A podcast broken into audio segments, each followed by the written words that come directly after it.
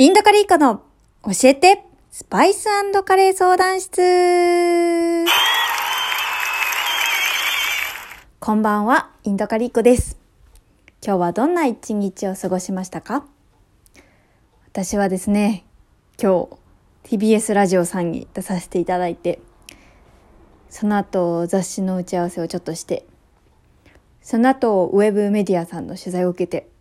大変充実した一日でございました。いやー、いっぱい仕事をした日は、カレーが美味しい五臓六腑にスパイスが染みますね。はい。さあ、今日もたくさんお便りが届いておりますので、どんどん答えていこうと思います。今日はココナッツをテーマにお答えしていこうと思います。まず一つ目のご質問です。さあさんです。はじめまして。いつも楽しく拝聴させていただいております。伊集院さんのラジオを聞いてから収録カレーでインドカリーコ参加が止まりません。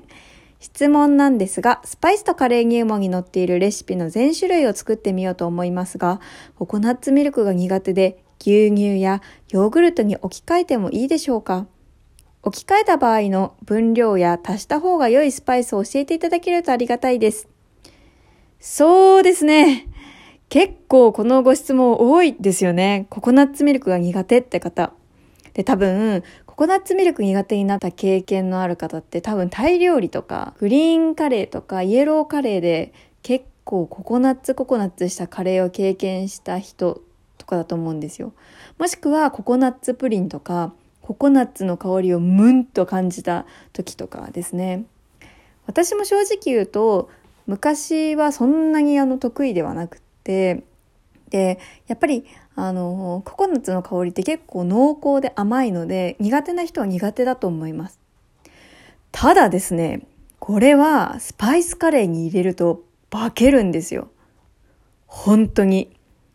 スパイスカレーでココナッツ克服したっていう人は本当にたくさん見てきました。なので、例えばサバ缶カレーとかココナッツミルク使ってると思うんですけども、まず一回作ってみてほしいですね。それこそココナッツのそのムンっていう香りがスパイスとうまく融合してきつい部分はスパイスでかき消されていい部分だけが前面に出てきます。なので騙されたと思って一回作ってみてください。ココナッツミルク使ってるレシピって私の中では結構お気に入りのレシピなので置き換えると全く違うものになります。まあ、置き換えてうまくいくのは生クリームですね。あの、動物性の生クリームだとちょっと濃いと思うので、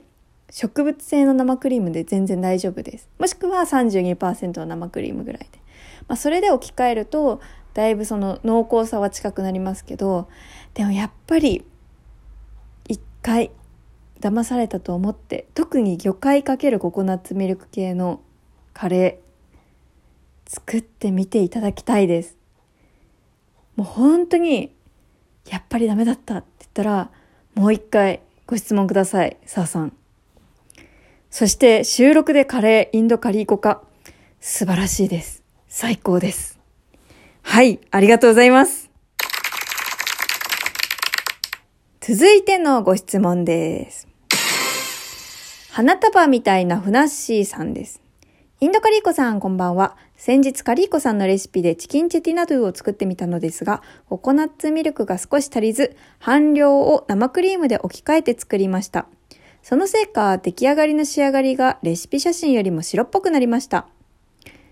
カレーの出来上がりの色って結構繊細なものなのでしょうか？あの、まあ、カレーの出来上がりの色っていうのは大きく分けて2つで決まります。1つ目はそれこそおっしゃる通り、あの、入れるベース、生クリームとか牛乳とかヨーグルトといった液体ですね。その白い液体の濃さによります。生クリームが一番白っぽいですね。なので、それこそおっしゃる通りでココナッツミルクを生クリームに置き換えたことが一つ原因として考えられます。で、もう一つはですね、玉ねぎの炒める色で全てが決まります。玉ねぎを炒めるのが浅いと白っぽいカレーになります。逆に、あの、白っぽいカレーで仕上げるコルマって呼ばれるカレーではあんまり炒めたりしないんですけども、そうですね。まあ一般的にはやっぱり炒めた方が甘みとか深みとかコクとかとろみとか出てくるので美味しく感じやすいです。で、しっかり炒めてあげると、それこそ茶色とか焦げ茶色のカレーの色になります。玉ねぎの炒めが浅いと、まあ黄色色とか白色のカレーができちゃいますね。まあでも、あの、色より味なので、味が美味しければ全てよしでございます。はい、ありがとうございます。続いてのご質問。真空寺楓さんです。レシピで水やココナッツミルクを使わないスパイスカレーの上手に作るコツが知りたいです。これは水やココナッツミルクを使わないから美味しくならないっていうわけじゃなくてもっと重要なところで言うと玉ねぎの炒め方とかスパイスの使い方になってくると思うんですけど、まあ、3種類のスパイスで作るカレーであれば玉ねぎをしっかり炒めることトマトをしっかり炒めること塩でちゃんと味を整えることが重要になってきます。で、まあ、もし油の量を気にしないのであれば少し油の量を増やすと濃厚さが無条件で出てきます。で、えっと、やっぱり油の量を増やしたくないみたいな私みたいなタイプの人だとまあ、スパイスをちょっと増やしていくことで奥深さっていうのが出てきます。中上級者向けのインドカリコのスパイスカレー教室っていうのは結構もうスパイスとお塩だけで勝負している部分のカレーもあるので、ぜひそれも一度ご覧になっていただけたらと思います。はい、ありがとうございます。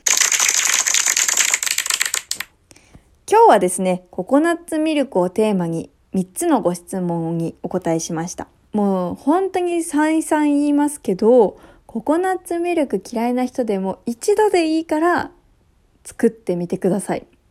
そしてココナッツミルク、あの 400g も使わないよっていう人いますけど、だいたい1回に使うのって 100g 程度ですよね。そしたら、残った 300g は3等分してタッパーに入れて冷凍しておきましょう。そうすると、また使いたい時にレンジとかで解凍して使うことができます。なので 400g 缶っていうのは4回分だと思いましょ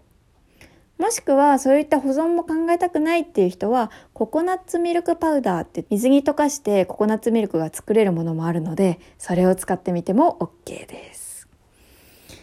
はい。じゃあ今日はここまでにしましょうか。番組ではですね、カレー、スパイスのお悩み事、人生相談、恋愛相談、何でもお受けしております。どんどんお寄せください。じゃあ今日も良い夜をお過ごしくださいませ。